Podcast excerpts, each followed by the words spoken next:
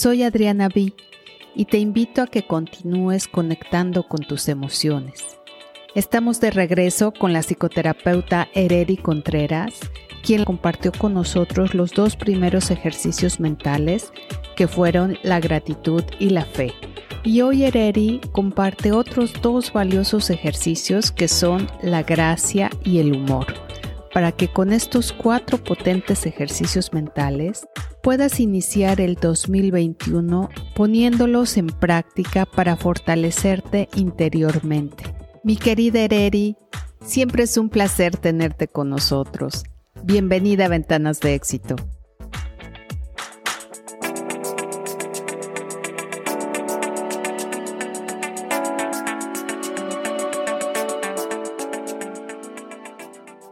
Ereri, te propongo que para aquellos que no escucharon el episodio anterior, nos hagas un pequeño resumen de qué son estos cuatro ejercicios mentales y cómo surgieron.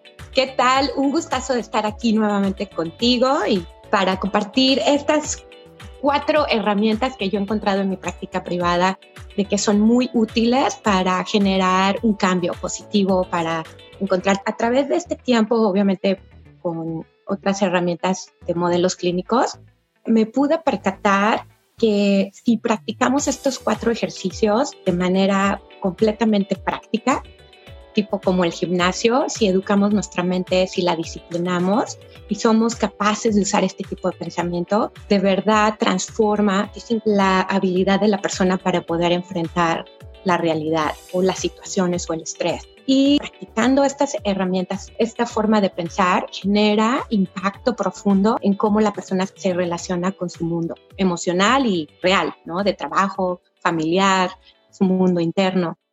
Me parece súper interesante que lo compares como cuando vamos al gimnasio, porque efectivamente yo creo que como todo, para alcanzar cierta meta hay que ser constante, hay que ser disciplinado y hay que tener como una guía. Y en este caso, qué maravilla tenerte como guía, como entrenadora a ti.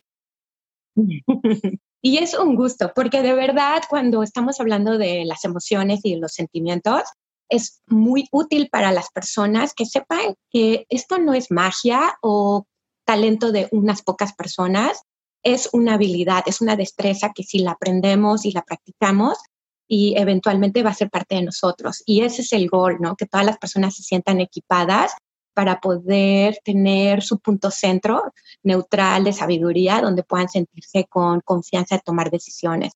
Estos cuatro ejercicios van a ser nuestros instrumentos, herramientas que nos permitan que en momentos de adversidad, si las usamos y las practicamos, entonces vamos a tener la certeza que vamos a puerto seguro, que estamos volando bien, aunque ahorita nada lo, lo sugiera. Ereri, pues yo creo que con todo lo que acabas de mencionarnos estamos listos para arrancar y aprender sobre este tercer ejercicio mental. ¿Qué te parece? La herramienta número tres es el poder de renovarnos. Y esa es la gracia. Me he dado cuenta que nuestra cultura nos castiga demasiado, ya sea con expectativas, con creencias de lo que debemos o no deberíamos hacer, con los ideales, con la presión de lo que creemos que deberíamos hacer. Y terminamos siendo muy punitivos con nosotros mismos, nos castigamos infinitamente. Humanamente siempre estamos en el hubiera, si hubiera, si no hubiera, debería haber hecho, no debía haber hecho lo otro, en una situación sin fin, donde creemos que siempre debía haber hecho otra cosa. Yo creo que es difícil, Ereri, si no sabemos manejar bien nuestras emociones, vivir con esta especie de sombra constante que nos juzga, que nos castiga y que no nos permite realmente ver la otra parte, el otro sentido que tiene mucho valor y mucho aprendizaje. Por eso me parece que la gracia es un ejercicio, una herramienta súper útil. Sí, creo que a veces se nos olvida que todo cambia todo se transforma. Y hablamos de relaciones en el matrimonio, en la relación de cuando eres mamá e hijo, va cambiando con la edad, va cambiando la necesidad, en tu trabajo, con tus amistades, todo evoluciona, todo cambia. Entonces es importante renovarnos porque si no nos damos tiempo de darnos cuenta que hay cosas que ya, ya no pertenecen a este momento, que debemos dejarlas, debemos darle las gracias porque ya fue, seguimos acarreando cosas que nos pesan y usualmente con mucha culpa y con mucha recriminación de que debiste haberlo hecho mejor. Entonces es importante tener gracia. Yo trato de educar y de enseñarle a mis clientes con los que trabajo que cuando uno se comporta con gracia para uno mismo, entonces descubre que cada interacción es una lección, no es una corte donde culpable o inocente o ganaste o perdiste o bueno o malo. Porque en el momento que, dividimos nuestro pensamiento en esas dicotomías, sufrimos demasiado porque hay muchas pérdidas y porque siempre nos quedamos cortos pero cuando nos bañamos de gracia, cuando ocupamos esa tolerancia, ese amor infinito para uno mismo, donde uno entiende que uno hizo lo mejor en ese momento con la información que tenía en ese momento, con las oportunidades y las posibilidades que tenía en ese momento. Tal vez hoy lo vemos hacia atrás, pero hoy ya somos otra persona, con más sabiduría, ya pasamos por esa experiencia, bien o mal, entonces ya tenemos otro equipaje. Pero es súper importante que a las personas a todo ser humano recordemos que todos tomamos las decisiones basados en nuestro mejor juicio en ese momento con lo que teníamos. Pero siempre, visto atrás, pues lo podíamos haber hecho mejor.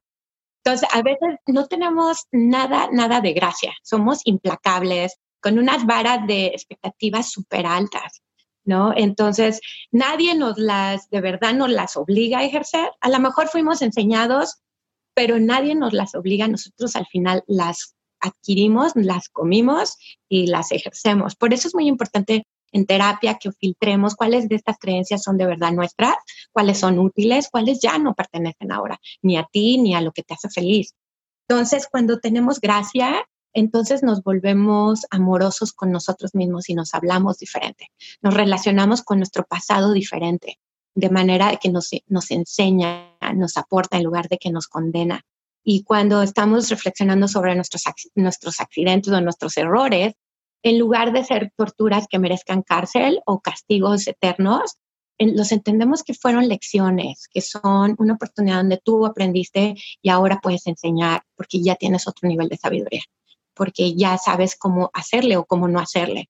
Pero nos volvemos más creadores en lugar de destructores nos volvemos menos verdugos y nos hacemos más conciliadores. Entonces, toda experiencia, buena o mala, somos capaces de recolectar la sabiduría que nos dejó esa experiencia. Y la otra, cuando no tenemos gracia, es punitivo, es castigador. Entonces, nos terminen lastimando literalmente en el alma, en las emociones y en nuestras relaciones. La gracia nos conduce al perdón y el perdón a uno y a los demás es la habilidad más hermosa para aligerarnos, porque el perdón, como la palabra lo dice, es per, es para donar, pues uno lo da. Y en el momento que uno da, nos quitamos ese peso. No es por la otra persona, es porque uno quita lo que no nos pertenece, lo regalamos, lo donamos. Entonces es súper lindo, la gracia nos llena de amor y además te pone en modo creativo, ¿no? Te, te permite estar explorando cosas. Entonces cuando uno ve cómo es como mamá, y se llena de gratitud y de gracia y de fe, uno usa sus mejores armas, su sabiduría interna.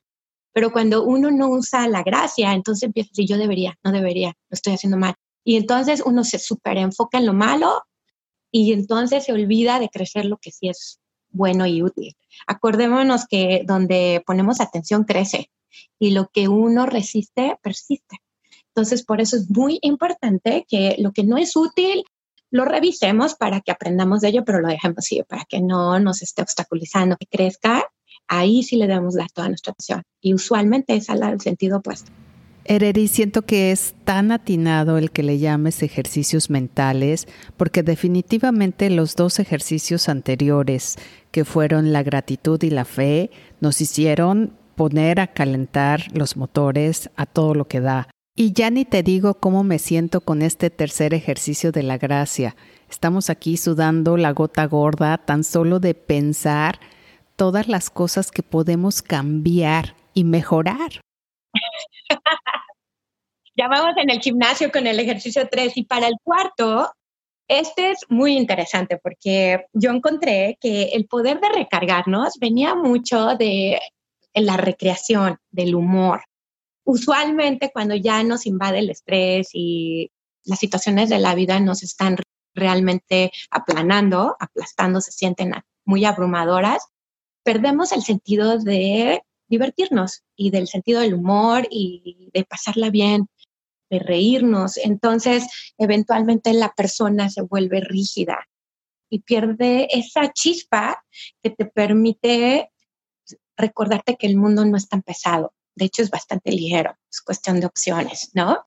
Entonces, encontré que el humor es muy útil y el humor se diferencia del sarcasmo en este ejercicio que estoy planteando. El sarcasmo tiene una connotación un poquito peyorativa, como de desprecio, como de medio bully, medio, medio mala vibra. Ajá. También se vale, pero no es al que yo me refiero. El humor tiene la característica que uno es capaz de reírse de uno, pero en gratitud, en gracia, en fe, en amor, como en esta sensación donde uno se pone ligero, me explico, de simple, como cuando uno se está riendo de cualquier cosita y te ríes a carcajada. El humor tiene que ver con que puedas verle el lado chistoso eh, de las cosas o que puedas crear la broma, que puedas relajarte a través de decir, esto no es tan serio, la vida no debería ser tan seria. Todo lo que hacemos se escribe en draft, en borrador, entonces siempre vamos a tener la oportunidad de hacerlo mejor y de cambiarlo. Pero cuando uno entiende que no es tan serio, entonces uno se relaja, porque no todo es de vida o muerte, ¿no? No todo es súper determinante. Aprender a tomar las cosas con humor, con alegría, con sentido chusco, pícaro, con tratar de hacer la broma, lo que pasa, automáticamente cuando uno lo hace, se, se vuelve flexible. Entonces, cuando uno se vuelve flexible, puede resistir los embates. Uno cree que entre más serio, entre más fuerte, entre más estoico esté, mm, es mejor y en realidad eso es lo que truena, eso es lo que es más fácil a romper. Cuando hablamos de elasticidad emocional, si la persona se puede flexibilizar y estirar y adaptarse, entonces va a resistir con mucho más plenitud que cuando alguien es rígido. La persona que es muy rígida sufre mucho. Y recordemos que todo es cambio, pues todo está cambiando constantemente. Entonces, el humor tiene la función de inyectar energía, tiene la función de recordarnos, no es para tanto. Hay una segunda oportunidad, otra oportunidad, sí se puede. Es como el mundo no es serio, tómalo ligero, esto es un journey, esto es un camino, ¿no? Entonces, esa facultad del humor, de recrearnos, de reírnos, de disfrutar, de descubrir, de curiosear, eso nos permite recargarnos y nos permite descompresionarnos. Entonces, con estas cuatro herramientas estamos, si, si puedo educar mi mente para que las use en armonía perfecta, el sentido de gratitud, la fe, el sentido de fe, la gracia y el humor, tienes cuatro herramientas para que te conecte con tu sabiduría, para que tengas la certeza, para que puedas sentir que puedes volver a empezar cuantas veces se necesite. Te mereces y se valen tantas oportunidades.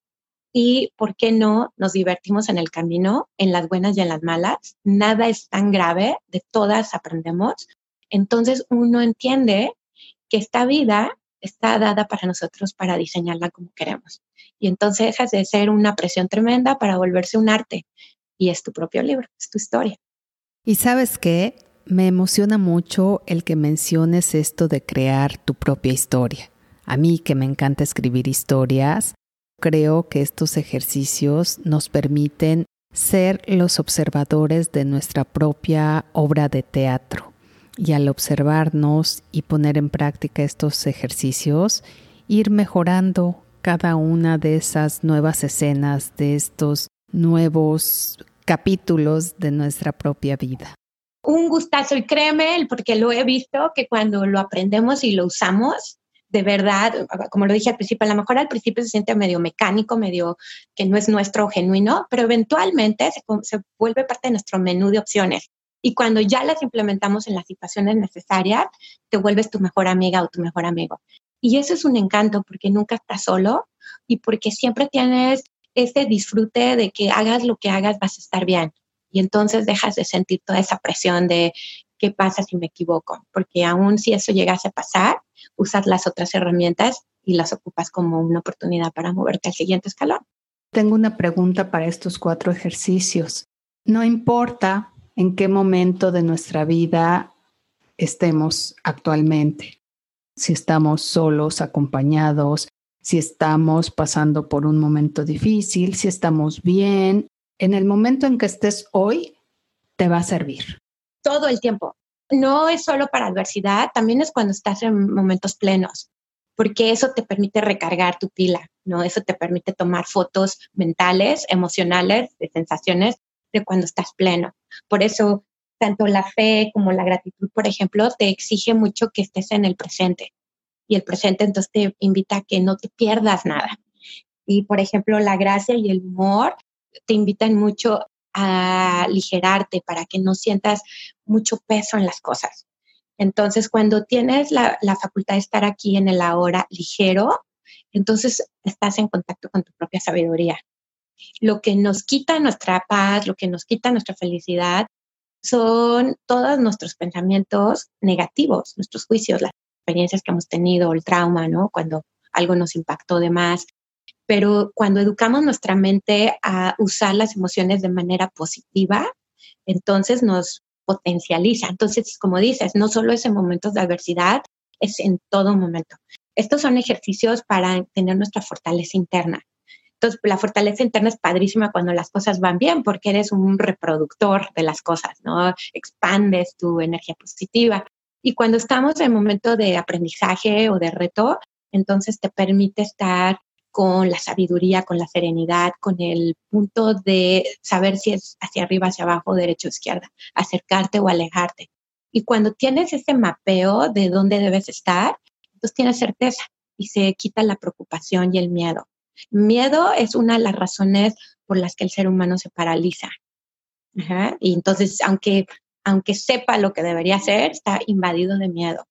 Y cuando estamos llenos de miedo, debemos ocupar la fe, porque la fe, recordemos, es la certeza de que todo va a estar bien, aunque nada lo sugiera. Yo siempre le digo a mis clientes que nosotros siempre somos estudiantes y maestros en todo momento. Entonces, cuando estamos practicando estas cuatro herramientas, estamos utilizando las experiencias para aprender y ser mejores personas, definitivamente. Pero también en el momento que las estamos utilizando, estamos modelando para nuestro alrededor esto y al hacerlo generamos energía de crecimiento. Y cuando hablamos de crecimiento no quiere decir que todo es felicidad y, y rosa, ¿no? Para nada. El crecimiento también implica retos, dejar ir, terminar puntos finales, que es difícil. Pero cuando la gente ve que las enfrentamos de una manera serena, una manera donde no pierdo mi centro, siento todo, siento la tristeza, siento la nostalgia, siento el miedo, siento el enojo, pero no me pierdo. Entonces estoy modelando y esa gente aprende de eso. Entonces es muy cierto, tanto para, lo, lo estamos modelando para enseñar y también lo vibramos. Entonces cuando lo estamos vibrando, entonces eso se vuelve también una realidad para nosotros.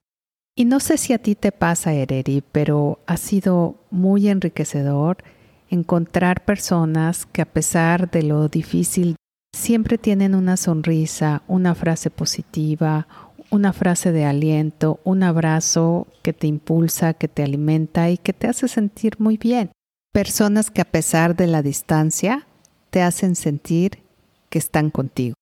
Yo he encontrado que estas personas que logran transmitir esta energía practican consciente o inconscientemente estas cuatro cosas, ¿no? A lo mejor las llaman diferente, pero he tratado de ponerlas didácticas para poderlas volver a ejercicios y entonces lo volvamos algo que podamos replicar y que podamos practicar.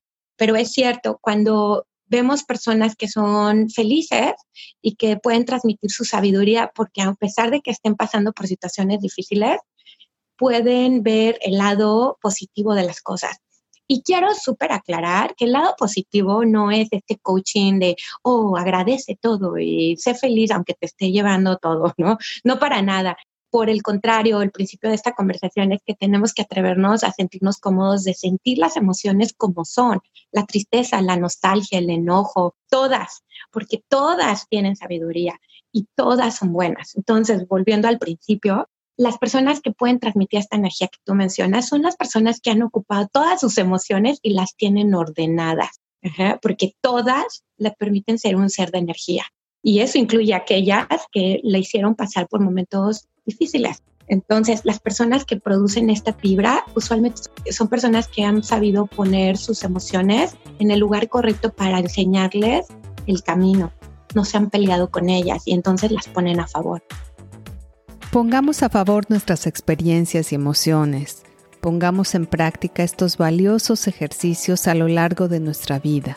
Iniciemos en casa nuestro propio gimnasio mental para mantener en forma nuestras emociones. ¿Qué te pareció esta charla? ¿Qué otros temas te gustaría escuchar? Sígueme en Instagram. Me encuentras como adrianab.me. Recuerda compartir ventanas de éxito con tu gente. Nunca sabes cómo un acto tan simple como es el compartir conocimiento puede influir positivamente en la vida de las personas. Conéctate con tus emociones.